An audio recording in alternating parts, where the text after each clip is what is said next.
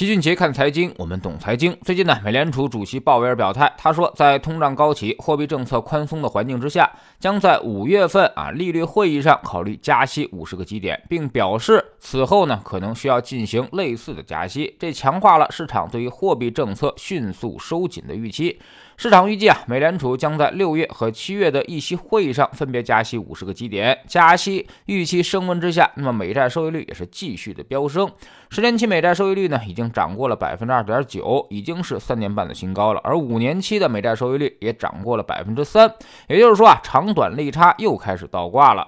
而美国股市呢，在周五收盘的时候也大幅下跌，三大股指都跌幅超过了百分之二。现在美国最担心的恐怕就是物价水平，本身呢就因为前两年大量的发钱应对疫情而造成了物价高企。而最近呢，自己又开始作妖，在欧洲挑事儿，然后登哥还学会了甩锅啊。那么说这么高的物价都赖俄罗斯，但其实呢，明眼人都看得出来，你要是不招人家呢，所以这种甩锅啊，连美国人自己他都不信。美国广播公司做的调查显示，百分之三十八的受访美国民众认为经济政策是罪魁祸首，其次呢是疫情原因，占比是百分之二十八，还有百分之二十三的傻白甜认为是公司的提价行为。而最后将通胀原因归结为俄乌冲突的仅占百分之六，但是现在不管怎么甩锅，通胀就已经摆在那里了，所以导致美联储的动作也就是越来越鹰啊。那么甚至之前还有人预计美联储可能在五月份的时候加息七十五个基点，正是因为这种预期存在，所以我们才看到了美债收益率不断的飙升。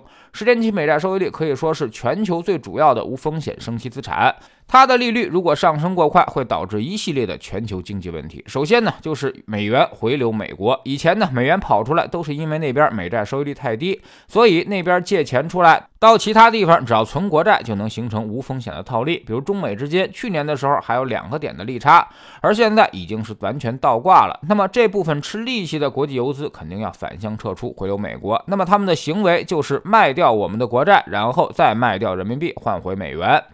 卖掉国债，也就增加了国债的供给，资金量不变，所以呢，我们的国债收益率也会跟着提高。而卖掉人民币就相当于做空了，所以我们也就最近看到啊，国债收益率也跟着美债走高，而人民币最近也贬值的速度明显加快。其次呢，就是美债是无风险的升息资产，它的收益率持续走高，那些避险资产压力就会变得越来越大，比如黄金，还有之前的日元啊，那么这些呢都相当于无息避险资产，美债收益率持续走强，那么性。性价比来说，显然性价比要更高，所以大家呢就会从这种避险资产上撤出，回流到美债之上。第三呢，就是美债收益率跟国际债券价格呈现出负相关的走势，美债收益率持续上升的结果就是国际上出现债灾，短短一个月时间啊，那么收益率将近翻了一倍。那么大家可以想象一下，有百分之三的债券，谁还要原来百分之一到二的债券呢？大部分地区的老债价格都会跌得惨不忍睹。长期美债指数今年已经下跌了百分之十八，国际上的债券投资者已经是损失惨重，而且那些投资长债的人，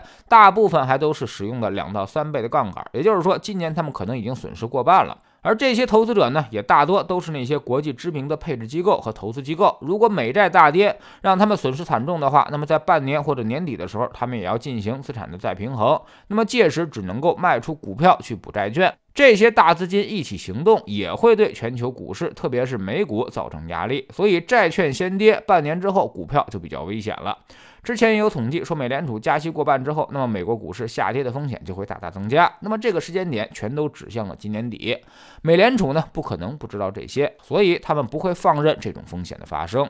股债之间啊是有性价比关系的啊，那么投资股票还是投资债券，大部分机构投资者都不会去瞎蒙，而是根据资产间的价格比较关系来做出决定。所以按照这个逻辑来看，美债价格太高，对于美国股市绝对不是什么好事儿。所以美联储如果未来要想平稳金融市场，也不会放任美债这么一直涨价下去啊，那么他肯定会想点办法。通常来说都会进行预期管理，也就是说说最狠的话，但是是否执行就要到时候再说了，先下。吓唬你一顿，真等板子要落下的时候，则轻轻的打下去啊。那么这样市场的反应就会积极很多。所以综合来看啊，老齐其实并没有那么悲观。美联储现在越来越鹰，就是在干这个事儿，先把预期都释放给市场，然后观察市场的反应。如果要有效，他们后面的反应就不会太猛烈。这一招在金融危机的调控当中已经是屡试不爽。至于通胀啊，美国 CPI 可能已经到顶，估计五月份数据就开始持续下跌。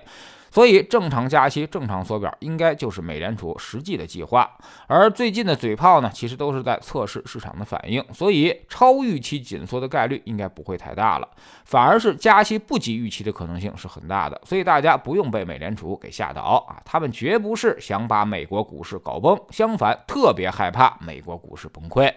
在知行求秦杰的粉丝群里面，我们反复告诉大家一句话：买在无人问津处，卖在人声鼎沸时。啊，这就是投资市场上最简单的规律。别人都不看好的时候，市场即便再不好，它也已经很便宜了；别人要都看好的时候，啊，预期再美好，它也是贵了。现在的市场就已经到了不问价值的杀跌了。基本上就是系统性的下跌发生，那么这也就是我们所说的具有极大胜算的机会。我们总说投资没风险，没文化才有风险。学点投资的真本事，从下载知识星球找齐俊杰的粉丝群开始。新进来的朋友可以先看《星球置顶三》，我们之前讲过的重要内容和几个风险低但收益很高的资产配置方案都在这里面。在知识星球老齐的读书圈里面，我们正在讲黄奇帆写的啊分析与思考。昨天我们说到了大国竞争，说白了呢就是经济产业链的竞争。我们现在已经在东南。沿海和西南两个区域啊，形成了非常完备的电子工业产业链，所以没那么容易被国际替代。这个巨大的产业链优势，也是保证我们国际竞争的优势基础啊。那么今天我们就再来看看大国的贸易博弈到底该怎么展开，我们又该如何去应对？现在加入知识星球，找老齐的读书圈，每天十分钟语音，一年为您带来五十本财经类书籍的精读和精讲。之前讲过的二百三十多本书，全都可以在读书圈星球置顶二找到快速链接啊，方便您的。收听收看，说个通知，老齐的新书就叫做《齐俊杰看财经》啊，是我们这么多年绝招的总结，正在京东和当当火爆发售。这本书里面呢，还是干货很多的啊。苹果用户请到齐俊杰看财经同名公众号，扫描二维码加入。三天之内不满意，可以在星球 APP 右上角自己全额退款。喜马拉雅的小伙伴可以在 APP 顶部搜索栏直接搜索齐俊杰的投资书友会。老齐每天讲的市场策略和组合配置以及讲过的书都在这里面。读万卷书，行万里路，让自己获得提升的同时，也可以产生源源不断的投资收益。欢迎过来体验一下，给自己一个改变人生的机会。